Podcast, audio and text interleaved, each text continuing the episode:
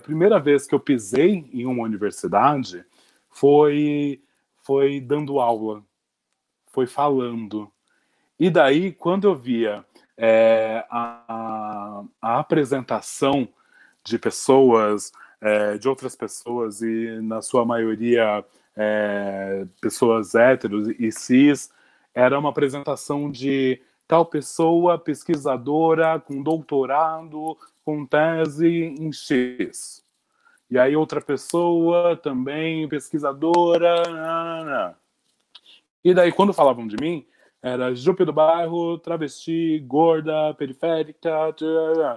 Eu ficava pensando, mas será que isso é bastante?